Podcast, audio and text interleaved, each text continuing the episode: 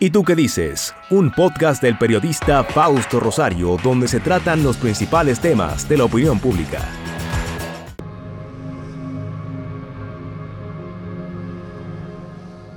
El ataque del 19 de diciembre de 1965 en el Hotel Matún a un grupo significativo de militares constitucionalistas encabezados por Francisco Alberto Camaño fue un acontecimiento de una importancia capital en la vida posterior de Francisco Alberto Camaño.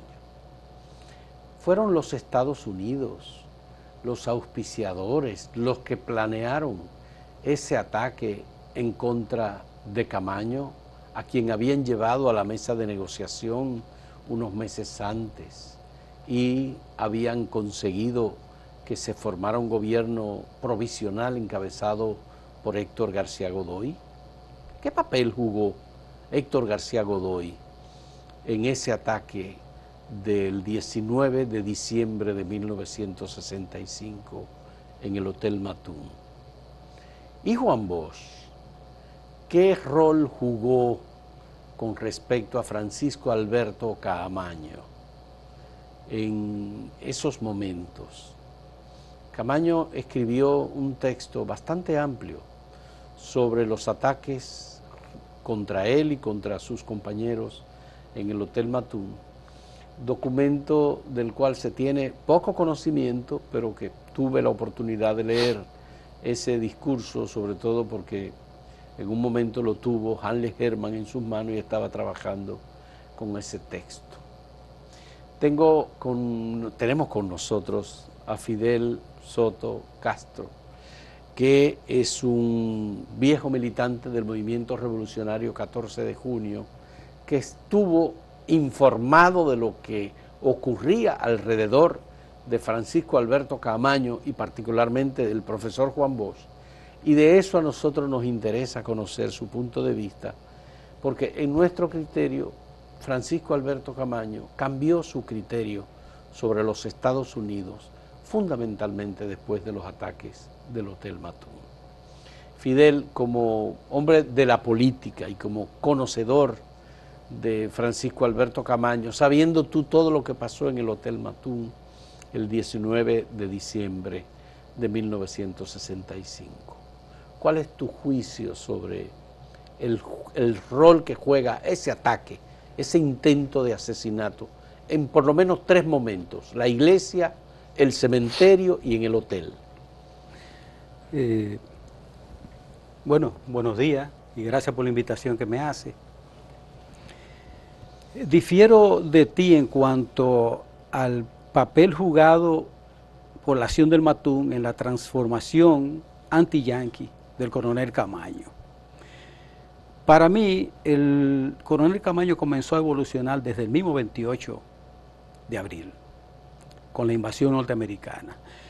Pero el punto más alto le llega el 15 y 16 de junio, porque fueron dos días de bombardeo del ejército norteamericano, no del CEFA, no del ejército dominicano, sino directamente del ejército norteamericano, en una acción totalmente criminal con el fin de lograr el exterminio de la fuerza constitucionalista. Ya lo del Matún eh, viene a ser un escalón más en esa actitud que él tomaría, que lo llevaría de ser un guardia, de ser un hombre del sistema, de ser un perseguidor de, la, de, eh, de motines políticos, a convertirse en un hombre totalmente diferente. Pero, ¿qué es lo que causa lo del Matún? Me gustó mucho la entrevista que le hiciste al señor Bill Wall. Bill Wall. Bill Wall. William Wall. Me gustó el funcionario del Royal Bank of Canada en República Dominicana. Me gustó la similitud de la caballería que él empleó. Sí. Resulta que los hechos del Matún fueron, fueron planificados por el alto mando militar norteamericano. Norteamericano. Claro no por la gente del CEFA, San Isidro. No, no, y te voy, a, te voy a decir claramente porque los análisis políticos uno tiene que hacerlo desde distintos ángulos y buscar las causas y buscar los elementos de prueba. Entonces tenemos lo siguiente, el país está ocupado militarmente a nivel nacional por las tropas norteamericanas. Tienen varios asesores militares clave, pero tienen varios asesores políticos y agentes. Ya para a esa época aquí estaba Anthony Ruiz, aquel señor que es luego ajusticiado en, En Uruguay. en Uruguay.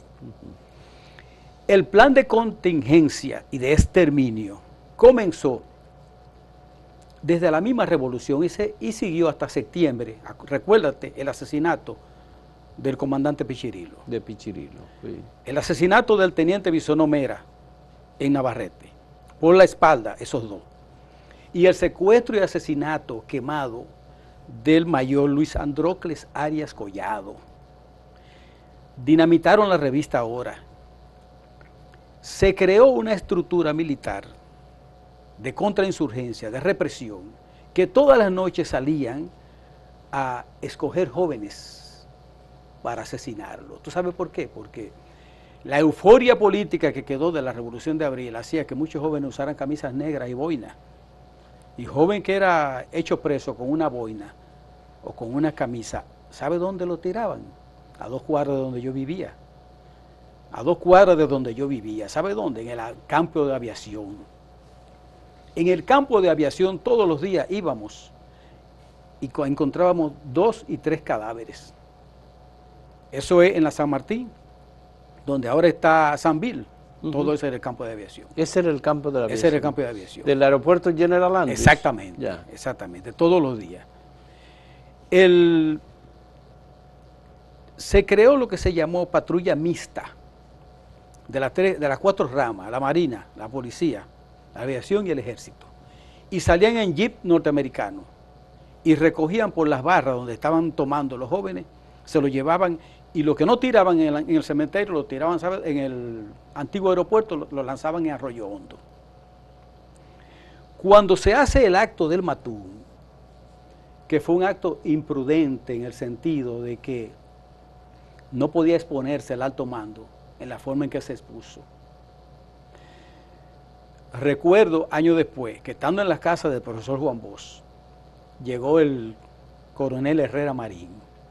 Y ellos conversaron delante Enrique de Herrera Sí, Marín, un sí. coronel de, De España. de España que había sido funcionario en República Dominicana. Él fue instructor, Instructor en España, en España. de Fernández Domínguez. Ah, bueno, había sido instructor Sí, en España de. Fernández y era, Domínguez. Y era muy amigo. él era- De Fernández sí, Domínguez. De Fernando Domínguez. Ya. Era muy amigo. Pero él había trabajado en el consulado español Sí. en República Sí, Dominicana. pero, pero hay una cosa. y conocía al profesor Juan Bosch. Sí, sí, eran amigos porque Juan Bosch estuvo allá en Benidorm.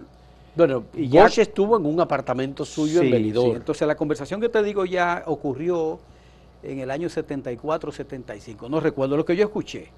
Entonces ellos hablaron de eso y Herrera Marín, con mucho- Herrera Marín vino a una, a una visita al a profesor una Juan visita al Bosch. profesor Juan Bosch. Cuando Juan Bosch vivía ¿dónde? En la Nicolás Penson. En la César Nicolás Penson, en el, el apartamento de la César Nicolás correcto. Penson, Entonces ahí- en Gascue. Ahí ellos conversaron. Yo escuché la conversación porque yo estaba ahí. De- del pesar que sentían con ese hecho, con ese caso, y de la advertencia que le había hecho tanto vos como Herrera Marín, porque recuérdate que, que ese coronel vino con Fernández Domínguez en un avión norteamericano de Puerto Rico. Él, fue, él vino con, con Fernando Él Domínguez. vino con Fernández Domínguez. Vino con- sí, entonces- Fernández Domínguez viajó desde Chile hasta Puerto Rico. Dice Juan Bo que se sorprendió de cómo este hombre se colocó en Puerto Rico, inmediatamente supo la noticia del golpe de Estado. del gol, sí. Y se colocó y estuvo allá. Hay un relato del capitán Boden que señala todo eso. Él Pero vino el 14 de mayo, 14 de mayo. a- llegó eh, Fernández Domínguez correcto, a correcto, Santo Domingo. Correcto, correcto. Entonces, ¿por qué yo te digo que fue una acción preparada? Porque el capitán Boden luego publicó la transcripción de la cinta magnetofónica, porque un sargento de apellido, de, nombre Leonel Lagrange, y un sargento mayor, eh, de nombre, no recuerdo el nombre ahora, lograron instalar un equipo de comunicación donde captaban las, las comunicaciones de la gente de San Isidro.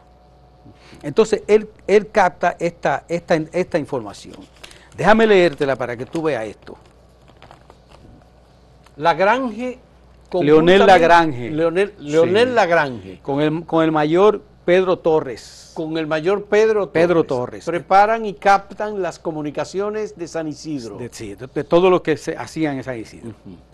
Entonces, óyeme esto. La- es la transcripción. Marien, el jefe quiere urgente le confirmen la presencia de Juan Bo con los rusos. ¿Quién es el jefe primero? Marien, Marien, Marien, alguien llama a Marien, no sé quién es el jefe, no se sabe. El jefe. Ya lo hemos confirmado, le contestan, ya lo hemos confirmado. Él está en la iglesia con ellos y parece que la chapel es su guardaespaldas. No se le quita de al lado. Entonces confirmado, Marien, espérate, casi un minuto transcurrido. Vuelve Marien. Marien, ¿qué tiempo coge eso? Dicen aquí, en San Isidro. En San Isidro. Él contesta. Dice, como 15 minutos ni media hora. Y por si acaso los aviones van, van a estar prendidos y los tanques están allá. Es la, es la transcripción de Esa la es la transcripción, Sí. sí. Que comience cuando pueda. Que el coronel Costa ya salió para allá. Coronel Costa. ¿Quién es el coronel Costa? El coronel norteamericano, Coronel que, norteamericano. que se va a presentar como el que salva a, a los constitucionalistas, pero vamos a ver qué es lo que hace Costa. Como con 60 helicópteros con su gente de Vietnam, por si acaso, le contesta el guardia que le está dando entonces. Dile que no van a hacer falta. Ok, suerte y avisamos. Pero Esa- ellos esperaban que Juan Bosch estuviera en Santiago. Parece que ellos creían porque vieron el, el señor, óyeme lo que dice el, el capitán Bodin, dice, lectores, esa es una, una cápsula que él escribía, parece que para llevar a cabo esta monstruosidad era necesario la presencia del profesor Juan Bosch. Quisiera tener el don de ver las caras de las personas que lean esta aerocápsula cuando ahora se enteren que el Juan Bosch que escoltaba al coronel La Chapelle era nada más y nada menos que don Luis La Chapelle, padre, el padre inseparable de Héctor, don Luis, un señor espigado, delgado, pelo blanco y siempre vestía de saco y corbata. Era conf- conf- confundido con Juan Bosch. Eh, el padre de Héctor La Chapelle Díaz. Exactamente, exactamente. Entonces, cuando el coronel Costa llega al Matún, es dos horas después de los combates. Los combates comienzan a las 10. Los constitucionalistas Los combates, el ataque al Hotel el, Matún. el el ataque, El el, ataque. asalto, el asalto. Sí. Pero ¿qué sucede? Que antes del asalto se colocan cuatro cajas de C4 En de un kilo cada uno en la tumba, que de explotar alcanzaría un radio de más de 100 metros cuadrados. Eso se llevaría a todo el que iba a estar ahí. En la tumba de, de De Rafael, de Rafael Fernández Domínguez y de Ludovino Fernández. Ese es el primer paso del ataque, de la, de la acción a ejecutar militarmente. Pero ¿qué sucede? Que esa falla. Ya. Porque los hombres ranas lo Pero descubren. esa es la segunda. No, no, esa es es la- el segundo fallo, Fidel. El primer fallo fue que planearon atacar en la iglesia La Altagracia. Sí, pero ese no se da. Yo te- pero no se dio ese. No se dio, yo te estoy contando. El, el primero grande es el de la. Porque si atacan la iglesia primero, no, no- nadie se concentra en la tumba. Se dispersan. Entonces ellos quieren agarrarlo en la tumba. En la tumba que Claro. donde ahí en el frente iba a estar Camaño, Claro, claro. iba a estar Arlete, Además- iba a estar Sí, el grupo de los sí. constitucionalistas. Además, eh, se cuidaban por lo de la iglesia. Entonces, cuando los hombres ranas desactivan las bombas y van, o sea, van al matún, entra la segunda fase del ataque, que es el ataque en masa, pero se comete un error. Y te voy a decir dos casos circunstanciales que se dan. Pero es que no fue un solo error, y perdón. No, no, hay muchos errores. Se cometieron muchos errores porque ese ataque es improvisado. Ellos no pensaron llegar hasta el hotel. Mira, A ver, Oye, oye esto. El ataque no fue improvisado. El ataque fue en escala. El, el capitán Lorenzo Sención lo relata. Y el otro que lo relata es un, un- el mayor Lorenzo Ascensión Silverio. Silverio. Sí. Él estaba ahí, él lo relata. Y el otro que lo relata es eh, un oficial eh, mayor que era Sucre Félix, que fue herido en el- en pecho. sí.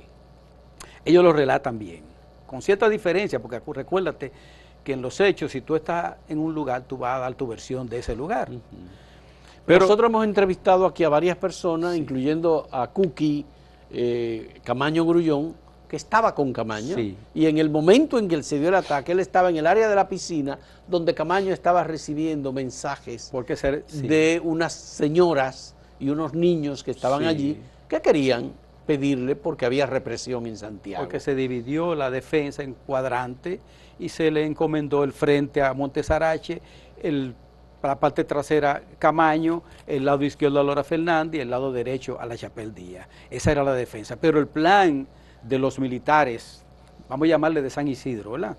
Era tomar tres lugares estratégicos y dejar un abierto para que cuando lo atacaran se dirigieran, salieran por ahí rumbo a la base aérea. Ellos se dieron cuenta de que era un ataque de pinza. Eso lo relata el capitán Lorenzo Sención detalladamente en su, en su escrito, en una entrevista que le hace Voces de la Revolución en el Archivo General de la Nación. Él lo relata bien. Ahora, ¿qué sucede? Que fue una masacre, fue un abuso de los altos mandos militares, porque tú sabes que enviaron todos esos soldados que no habían combatido, lo enviaron de frente. Y tú sabes que el Matún queda en una altura. El mismo Montes Arache le dio pena, lo que relata el, Sí. el señor, le dio pena. ¿Tú sabes, tú sabes cuántas sí. bajas fueron? Fueron más de 100 bajas, Ya. 72 Él muertos. dijo que eran 70 aproximadamente. 72 muertos. Y vi una entrevista eh, con Claudio Camaño que dijo, pero es que esto no, no es posible.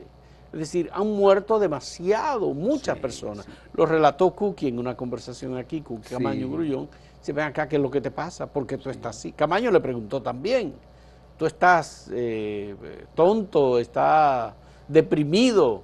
Bueno, es que he matado a demasiado. Sí, fue una... Fue una Entonces, los norteamericanos planifican un ataque y cometen esos errores.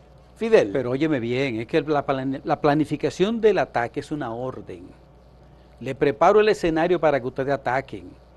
Permito que salgan dos aviones de San Isidro para que lo armen en, en la base aérea. En la base aé- aérea se da el factor sorpresa de que el comandante, El lo que relató el oficial, señor. exactamente. Pero hay otro clave también. sí. Otro clave. Hay un coronel que no le puso la espoleta a los tanques y lo relata Montes Arache y se lo agradeció por toda la vida. ¿Sabe, ¿Sabe cuál es el nombre de ese coronel? Un Que coronel, Hay, sí, hay que decirlo, óyeme bien. un coronel Sí. del, del ejército dominicano. el señor que tenía eh, Francisco Hernando Coradín Belisario. Ese señor desarmó los proyectiles de los tanques. De no, los le- tanques. no le puso la espoleta, que era la- el explosivo. Según Montejarache, si esos, explo- si esos tanques al disparar explotan dentro, iba a ser un desastre. Ese señor saboteó eso. Y el otro, el de, el del- el de los pilotos. Ya. Esos dos factores ayudaron. Pero ¿cuál es el factor que más ayuda? Pero lo que mata a Juan María Lora Fernández es un obús lanzado por un tanque. Claro que sí, te estoy explicando que el tanque dispara el obús. Pero el obús, si no tiene la espoleta de la explosión, simplemente perfora. Perfora. Entonces, eso fue lo que le pasó a él. Lo que dice Juan, el hijo de Juan María Lora Fernández, es que la, el impacto de la explosión, eh, la onda expansiva, Correcto. es lo que mata a su padre. Correcto, la onda expansiva, pero no explota porque no tiene el La fulminante. espoleta. La espoleta. la espoleta para Bien. explotar. Eso lo, eso lo relata el capitán Sención y lo relatan otros. Entonces, esa tropa que viene, que creen que van a una fiesta, porque los constitucionalistas, los hombres rana eran 19, con armas, y es Gerardo Martes Hernández, Jorge Gerardo Sí, Marte. con Marrancini, el que sale y rescata unos cuantos fusiles ya en el tiroteo que están en los carros, en el baúl de los carros. No, uno de los eh, guardaespaldas de Jorge Gerardo Marte Hernández es el que va al área del parqueo donde habían dejado los fusiles en los, en carros, los vehículos. Correcto. Y rescatan, eh, de acuerdo a la versión que da Sucrefeli, él señala directamente a, Dicen que es Rafael Camaño Grullón, eh, el que asiste al parqueo a recoger las armas. Sí, hay muchas versiones, pero Hay yo, varias yo me, yo me, atengo a la del Sí. Sucre Félix, que fue herido y estaba combatiendo. Sí. Eh, ahí ¿Y estaba qué dice Sucre? Que fue Geraldo Marte Hernández y Marrancini, que fueron y rescataron más de 30 fusiles y lo llevaron. Y lo llevaron Puede el ser que otros fueran también, Bien. porque eran muchos vehículos. Ya, sí. Pero el asunto es que la indolencia de los jefes militares con esos soldados es terrible porque fue una mas- masacre. Estamos hablando de 72 bajas, eh, fallecidos, muertos, y estamos hablando de 38 heridos. Imagínate tú, cuando esas tropas que van contentos, creyendo, hay un señor que le decían Meneito, que era un teniente, Benedito, sí. que ese fue de los primeros que cayó. Era un asesino, el que mató a Arsenio Ortiz Ferrán en Asua. Ellos creían que era una fiesta.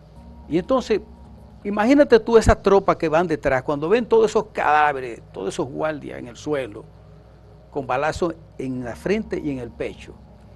Y ese tanque destruido, en un combate de dos horas. Pero entonces ahí viene lo, lo que quiero explicarte del coronel Costa. Coronel Costa llega a las 12 y le entregan unos, unos eh, curas, unos sacerdotes que habían ido a parlamentar. Pero él se retira y vuelve el ataque. Y a las 2 de la tarde él vuelve otra vez para decirle que le entreguen al cónsul. Montejarache, según dicen, no quería entregar al cónsul. No, Monterache se negó por completo. ¿Y? Cuando le enviaron a unas personas para conversar, él dijo, bueno, eh, la otra posibilidad es que usted se quede con nosotros y que no pueda salir. Sí, entonces, ahí se da el caso de que se va el cónsul y lo último, lo único, lo último que le pide Costa a Camaño es que, se, que entreguen las armas para él protegerlo. Y el combate dura hasta las 5. Cuando vuelve Costa a las 5, ya no puede. Entonces hay una, una transcripción eh, que dice Ascensión, para que tú veas cómo los norteamericanos hacen esa, eh, eh, ese cuadro característico psicológico de ellos, de tratar de esculparse de cuando hacen sus cosas.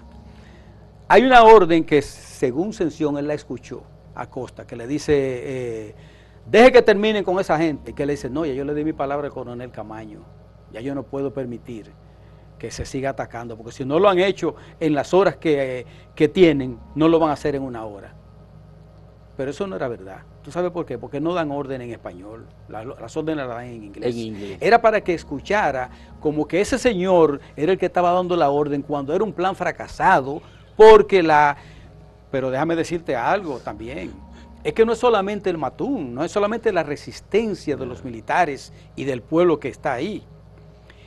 Es que hay un pueblo en la capital que ya está incendiado. No, pero vamos a hablar de eso en un momento. Espérate, antes de. Vamos a hacer una pausa en este diálogo con Fidel Soto Castro, miembro entonces del movimiento revolucionario 14 de junio y posteriormente muy cercano al profesor Juan Bosch eh, y en el Partido de la Liberación Dominicana. Retornamos en un momento.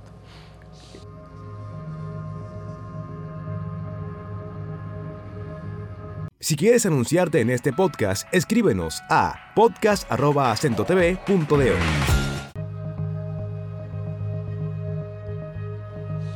Fidel, a mí me gustaría que me precisara bien.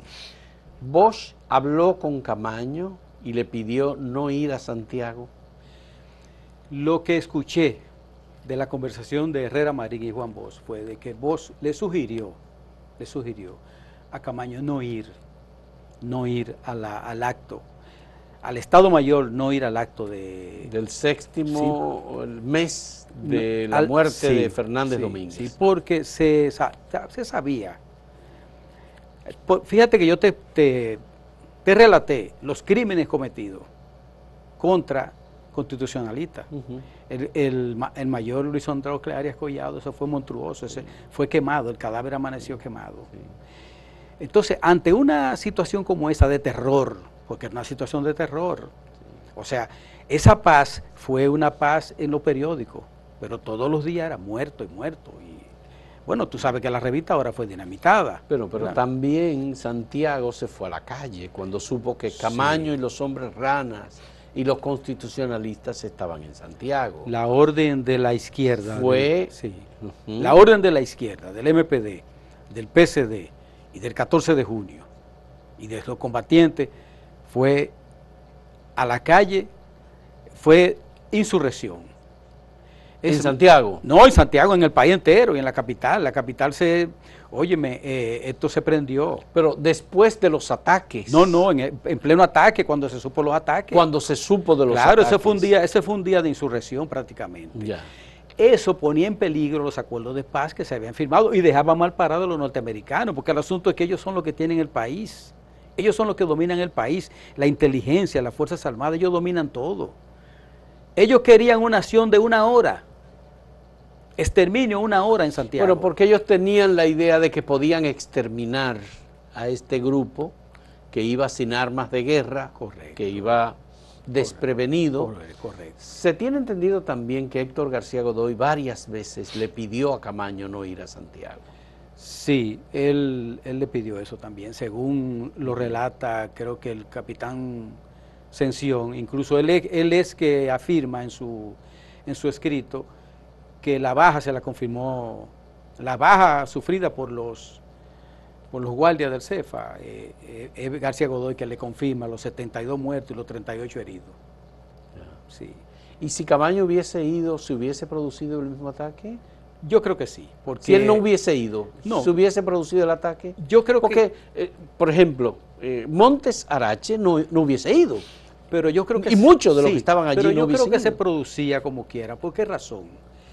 Porque era una política de exterminio, era una acción de exterminio, y todo lo que fuera constitucionalista había que, había que destruirlo.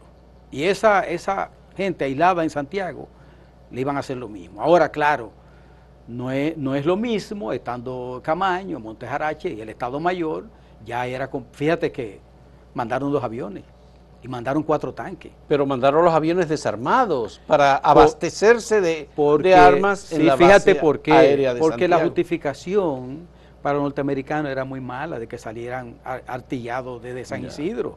Es que ellos, ellos, prepararon su asunto de manera que cuando pasara el asunto, eh, eh, ah, lo que dijo el señor, la caballería, sí. ya no, oh, pero y agarrar unos cuantos militares presos y lo que sea, y decir estos son unos criminales, unos asesinos, porque esa, es la característica de ellos. Y el hecho de que hubiese un circo hospedado en el hotel con personas norteamericanas, no fue un elemento, no hubiese sido un elemento de disuasión para que si eran los norteamericanos los que estaban dando las órdenes. Ah, recuérdate, recuérdate que la, los explosivos eran en el cementerio. En el cementerio, en el cementerio se supone, ellos suponían que ahí se iba a terminar la mayoría de la acción. Por eso digo que fue improvisado lo del ataque al Hotel No, no es improvisado porque ellos tienen planes, planes. Si no me no tenían un plan B, no, tenían un plan B. Claro, porque y los aviones y los Pero los aviones fueron después. No, es que óyeme la transcripción. La transcripción, los aviones van para allá y los tanques están allá. Esa es la transcripción antes del ataque. Por eso la traje, para que, para que nos ubicáramos en el momento y en el tiempo exacto del asunto. Es una acción planificada. Si, no, si me falla esto, sigo con, sigo con esto. Lo que sucede es que hay factores que se presentan, que es como lo del puente. Tú sabes que la, la dialéctica tiene su rejuego. La acción de bombardear el puente fue una acción militar para destruir, pero ¿qué sucede? Que también creó una reacción de indignación. Y en vez de disminuir la resistencia del pueblo, aumentó la resistencia del pueblo. Entonces cuéntame ahora sí, ¿cuál fue la orden que dio el Partido Revolucionario Dominicano con Bosch a la cabeza y la orden que dio la izquierda con respecto a los ataques en Santiago contra el Hotel Matú? Yo no puedo decir... Estamos en diciembre. Sí, sí, pero no, no, no desconozco la orden de voz porque yo eh, no conozco eso, pero sí te Pero vi el relato de un miembro del PRD de San Francisco de Macorís en uno de los programas que hizo Cornelia Margarita hace 30 años, en donde Bosch le dice, lancen todo a la calle, vamos a echarle fuego a este país por todos lados. No lo dudo porque él sabía, él sabía que era debido a muerte era debido a muerte. Por eso todos los combatientes, PRDistas, catorcistas, PCDistas, MPDistas, todo el mundo se lanzó a la calle. ¿Qué pasó en la capital? la capital, eh, incluso eh, algunos, entre ellos Fafa Tavera, no recuerdo si Amin Abel, tomaron una emisora, llamaron al pueblo a la calle. Bueno, todas las bases políticas de los partidos de izquierda se lanzaron, incluso comenzaron a sacarse las armas que estaban guardadas. Que estaban guardadas. Que estaban bien guardadas y tú sabes que es una acción rápida para sacarla, de, algunas estaban enterradas, comenzaron a sacarse las armas. El asunto es que a las 5 de la tarde se detuvo todo, porque el ataque se detuvo a las 5.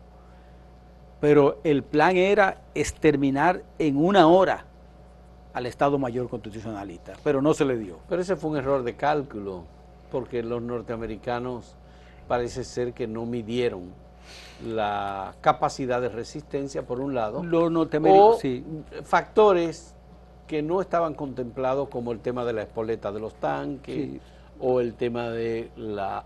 Si los, si los aviones de la Fuerza Aérea Dominicana, los P-51, hubiesen estado ah, preparados y y disparaban contra el hotel, lo destruían.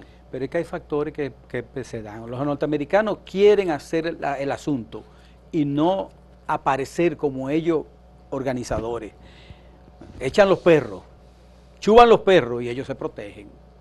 Porque eso fue lo que hicieron. ¿Cómo tú te explicas que van a salir dos aviones de San Isidro cuando está todo controlado por los norteamericanos? Pero lo que pienso es que es un ataque muy burdo y es un ataque en el que mueren demasiados hombres de las Fuerzas Armadas regulares, del gobierno de Héctor García Godoy, que parecía además un cero a la izquierda, porque no había manera. Tú, podías hablar con el presidente, y el presidente Héctor García Godoy no tenía mando con los militares. No, el mando lo tenían los yanquis, el mando del país lo tenían los americanos.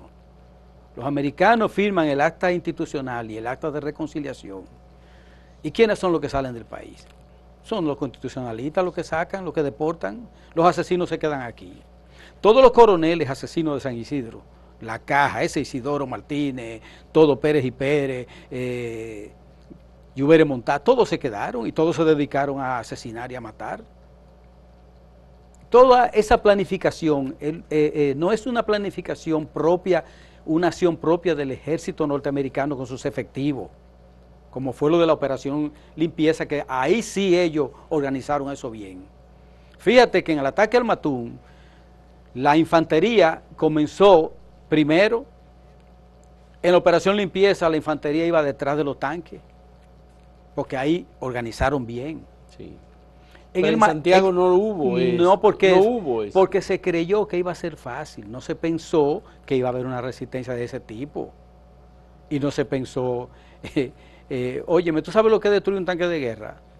Cuando esos, cuando esos guardias vieron ese tanque, ese tanque destruido, y cuando vieron todos esos cadáveres, ya ahí era retirada. Pero tú sabes qué fue lo que les tiraron a los tanques, ¿verdad? Porque no es tanque destruido. No, El testimonio que yo escuché es que los tanques, eh, ellos lo que le tiraron fueron floreros. No, eh, no, una granada. No, parecían granadas, pero no. eran granadas. No, no, una granada. Hubo una granada. Sí, claro, tenía claro que sí. Los hombres ranas tenían granadas. Mira, ellos dejaron una granada. Eh, cuando ellos iban a hacer el ataque, dejaron una... La granada que tiraron no explotó. No, ellos dejaron una salva de una granada. Y un hombre rana tiró la granada y le dio en la torreta al tanque. Al darle en la torreta ya lo paralizó. Ese tanque quedó ahí. Bueno, eso cuenta eh, Lorenzo Ascensión Silverio, él lo cuenta porque él El tanque quedó incrustado en el área de la cocina del hotel. Exactamente, por eso es que ese tanque ahí, yo digo destruido, no explotado, pero un tanque inutilizado y, y tantos cadáveres, los que vienen atrás están viendo eso y los jefes lo están viendo y los norteamericanos se están dando cuenta.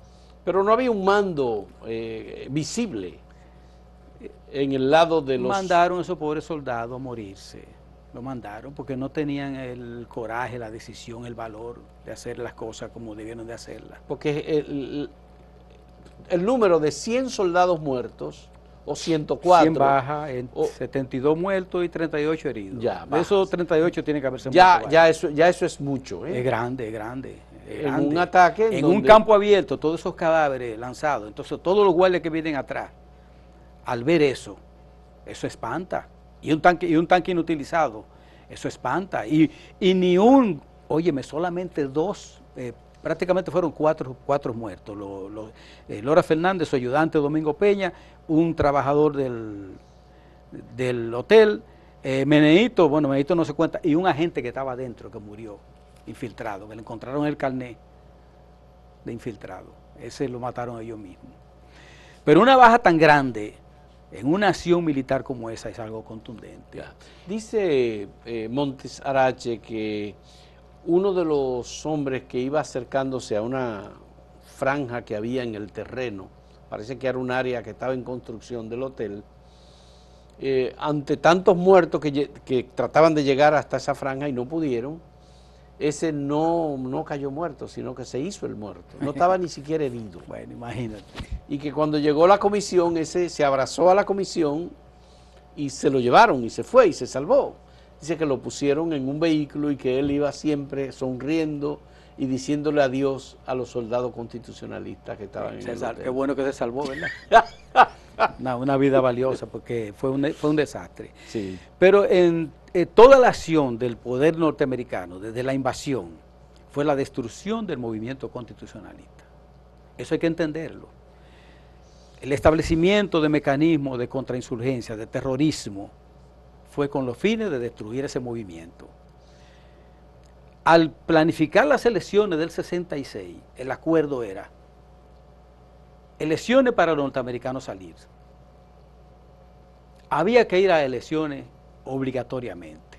Yo noto que, tú le cargas a Juan Bosch eh, una culpa. Tú dices, Juan Bosch legalizó a Balaguer. Óyeme lo que te voy a decir. El contrincante de Balaguer era el PRD, pero en las elecciones participa el social cristiano y el 14 de junio participa en esas elecciones. Pero en esas elecciones se participa, ¿tú sabes por qué? Porque era obligado, era una imposición. Si no se van a elecciones, los yanquis no salen. Pero además te voy a decir algo. ¿Tú sabes cómo fueron esas elecciones? Tú sabes que el candidato del PRD fue el profesor Juan Claro, claro. Candidato presidencial del PRD. Claro y Juan Bosch no salió a la calle. No, es que no tenía que salir. Y te voy a decir por qué. Pero Peña Gómez sí salió a las no, calles. Peña Gómez sí salió a las óyeme, calles. Óyeme, óyeme esto. Busca una Hacer campaña y no, era candidato. No, mira, en esas elecciones yo participé. Pero yo por, el, por, el, 14 de junio. Ajá. Participé. Y nosotros íbamos aliados al PRD. En las marchas que se hacían, nosotros decíamos, incluso yo recuerdo que Pérez Cueva nos tiró una consigna a nosotros que decía, Juan Bo para adelante, la lucha contra el Yankee. Esa consigna la decíamos los catorcistas. Y Jimmy Sierra cuenta una, una acción de, cuando ellos se metieron en la manifestación del PRD. Lo que sucede es... Pero eh, ¿por qué eh, legalizar unas elecciones bajo una intervención militar? Es que no es una ley. Sobre todo Juan Bosch, que era el líder, la cabeza de la oposición. Es que tú no tomas en cuenta. Eh, ese análisis que tú haces es unilateral y no toma en cuenta lo siguiente. Si se firma un acta institucional y un acta de reconciliación donde se confirma que a nueve meses se va a celebrar elecciones y que solamente con esas elecciones que pueden salir las tropas norteamericanas. Juan Bosch es un político astuto, táctico. Juan Bosch sabe que la única manera de que el país sea desocupado es yendo a esas elecciones. el hecho de que Juan Bosch participara no era una cuestión imprescindible? No. ¿Podía participar Joaquín Balaguer nada más y no legitimar eso? No. Porque definitivamente los americanos optaron por Joaquín Balaguer. ¿cómo tú, ¿Cómo tú explicas? Impusieron a Balaguer en esas elecciones, claro Fidel. Que sí, claro que sí, pero óyeme bien, ¿cómo tú explicas unas elecciones con un solo candidato cuando no no se iban a dar. En el 70 hubo elecciones con un solo candidato. No, pero ya era otra cosa. No, no, no. Es que mira, mira, mira lo que sucede. Si tú te pones a observar bien la situación del país en ese momento, en ese momento, tú trajiste aquí a Pedro Gil Turbide y han tratado de satanizar a Juan Boy, ponerlo como un cobarde. Ahí hay uno, uno que tú trajiste aquí, que ese es lo último que hay porque eso es el gran comandante, yo le digo. Bonaparte otro sí, yo sé que tú te refieres a Cabito. Sí, el gran comandante, porque él hace una serie de cosas. Él dice, dice. Bueno, él era un hombre de mucha confianza de Juan Era un hombre de confianza. De confianza de Juan Sí, sí, pero él, para acabar con Juan Bosch, se da un título que no le corresponde. Fíjate, si tú lees Voces de la Revolución, tú vas a encontrar que él dice, nosotros los que combatimos, aprendimos a combatir en el servicio militar obligatorio de la era de Trujillo. Y yo te voy a decir esto una cosa, él hizo un papel bien, heroico, bueno, pero él no fue un combatiente. Él no creó ningún comando ni dirigió comando. Ni es verdad que. Pero había gente que no estaba en los comandos, que estaba en el equipo central. Y claro, no Tolentino Di, todos estaban ahí. Había muchísima gente que no estaba en los comandos. Sí, pero no puede decir. Pero no puede desmeritar a Cabito mm, Cotró pero no, sobre. Yo, no estoy desmeritando. Él desmerita a Juan Bosch. Y No, no, él tiene una crítica a Juan Bosch y tiene todo el derecho. Sí, tiene el derecho, pero no de mentir. Porque él no puede. No, pero él no miente. Claro que, sí. tiene una posición que se ha forjado al lado de. viendo las actuaciones del profesor Juan Bosch. Duró 10 años al lado de Juan Bosch y decía que, se mataba por Juan Bosch. Y, y, su Juan Bosch le bautizó. Fue fundador del PLD, claro Que, claro que sí. Porque tú puedes tener diferencia política con una persona.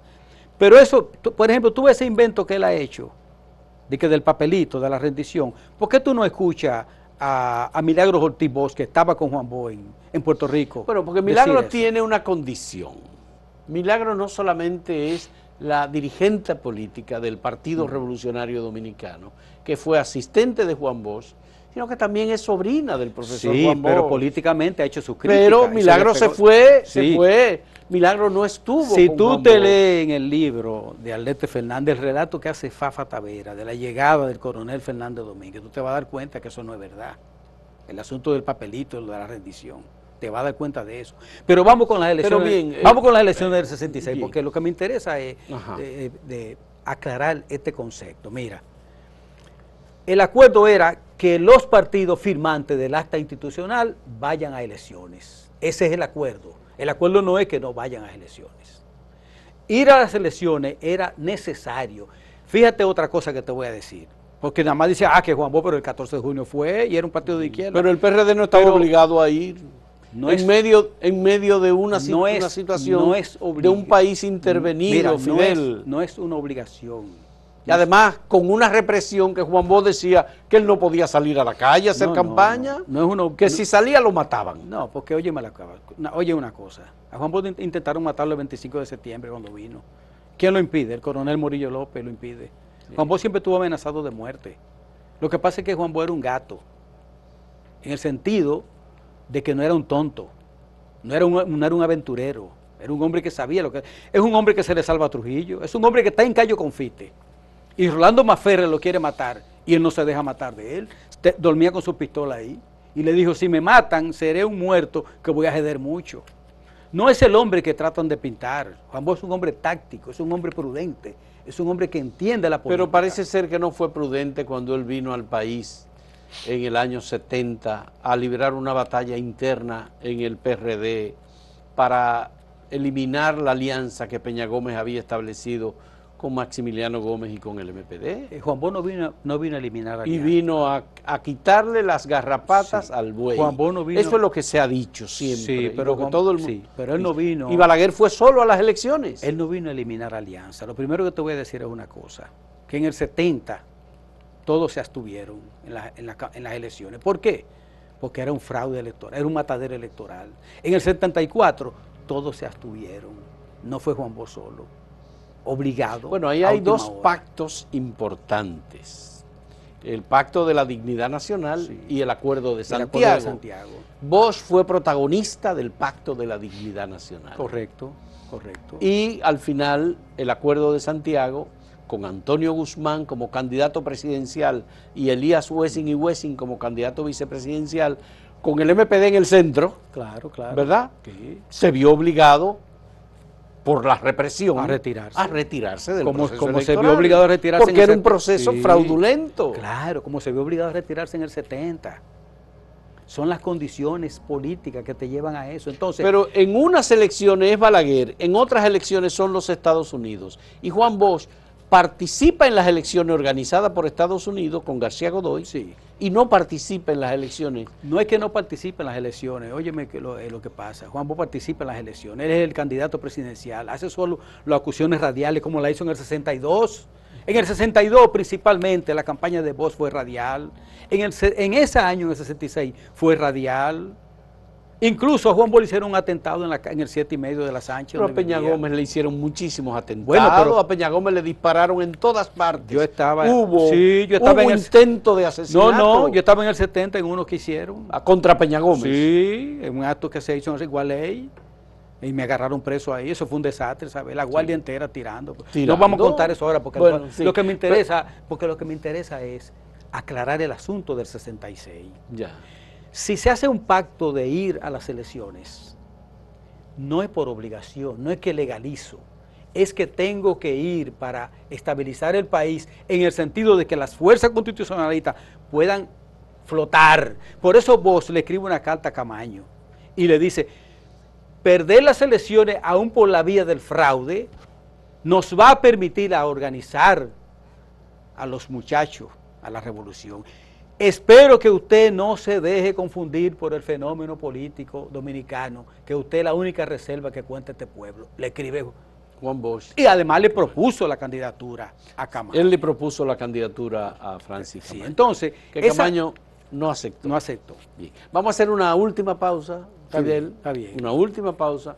Venimos con la última parte de esta conversación con Fidel Soto Castro, miembro antiguo del Movimiento Revolucionario 14 de junio y posteriormente del Partido de la Liberación Dominicana.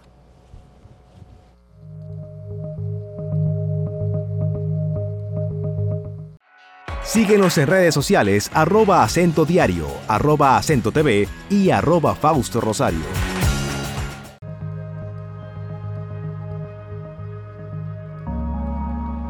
Bien, eh, Fidel, me gustaría que comenzáramos a hacer un- una especie de poco conclusión sobre Sí. estos temas eh, que hemos ido abordando. Realmente a mí me parece que el, el Hotel Matún es un episodio al final de este conflicto armado que obviamente conduce a un proceso electoral en junio del 1966 y cuando ya Joaquín Balaguer se establece como presidente se inician los 12 años De Balaguer. de gobierno de Balaguer, 12 años en- durísimos Una dictadura. con eh, prohibición del movimiento, de la organización sindical, de las protestas, de todo lo demás.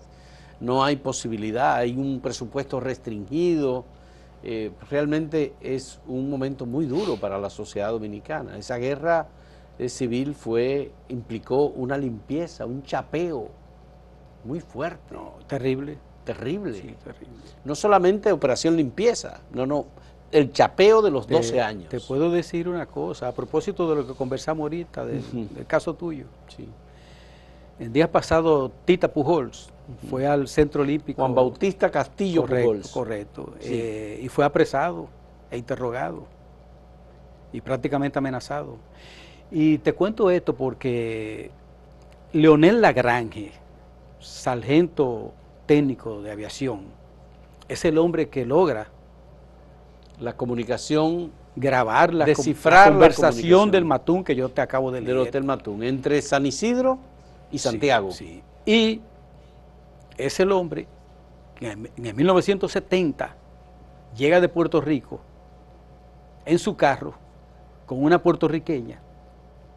Le chocan el vehículo, como le hicieron a Orlando Martínez, le chocan el vehículo, disimulan un accidente, lo secuestran y nunca apareció. A Leonel Lagrange nunca le perdonaron esa acción que hizo. Y lo empato con el asunto que está diciendo de los 12 años de Balaguer, porque fue terrible. Fue un plan general de exterminio, pero no supimos eh, eh, contestar esa, esa acción criminal política, nosotros no supimos contestarla desde el punto de vista político. Entonces nos dejamos llevar al terreno del enemigo. Y eso acrecentó y logró con más fuerza los planes que ellos querían. Ya. Pero lo que pasa es que tanto la izquierda como el propio Francis Camaño tuvieron una idea de la continuidad, el- la reanudación de la guerra de abril del año 65. Camaño la entendió por la vía del foco guerrillero. Correcto. Y la izquierda la entendió por vía de la insurrección. Por diversas vías. Juan Bosch decidió que no eran las elecciones, sino la liberación nacional, que nunca se explicó cómo iba a ser esa No. liberación nacional.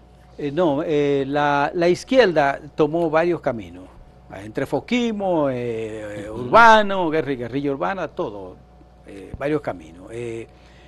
vos, acción política, acción política, porque entendió que una acción armada sin, un, sin una unificación, mira, si tú te lees, cuando mataron a Mauri Germán, Juan Bo leyó un discurso en el año 72, al otro día, está en el Nacional. Tú buscas ese discurso y tú vas a encontrar el último párrafo, donde Juan Bo dice, es una advertencia a los que pretendan crear foco guerrillero en este país, porque en este país no hay condiciones para eso. 72.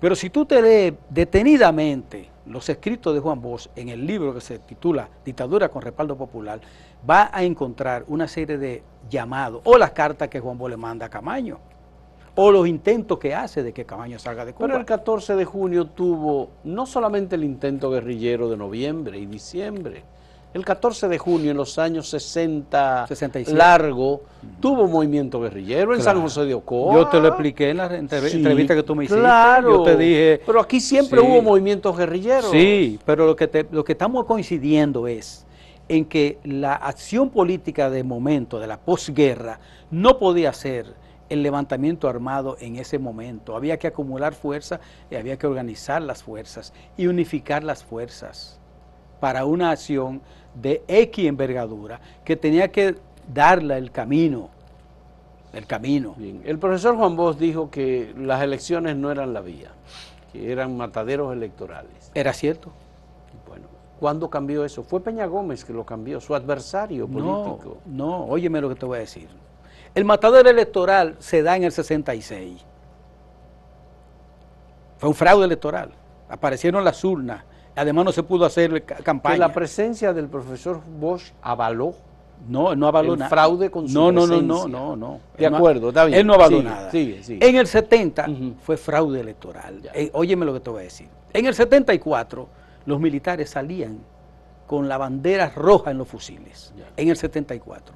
En el 78 fue un matadero electoral. ¿Tú sabes por qué?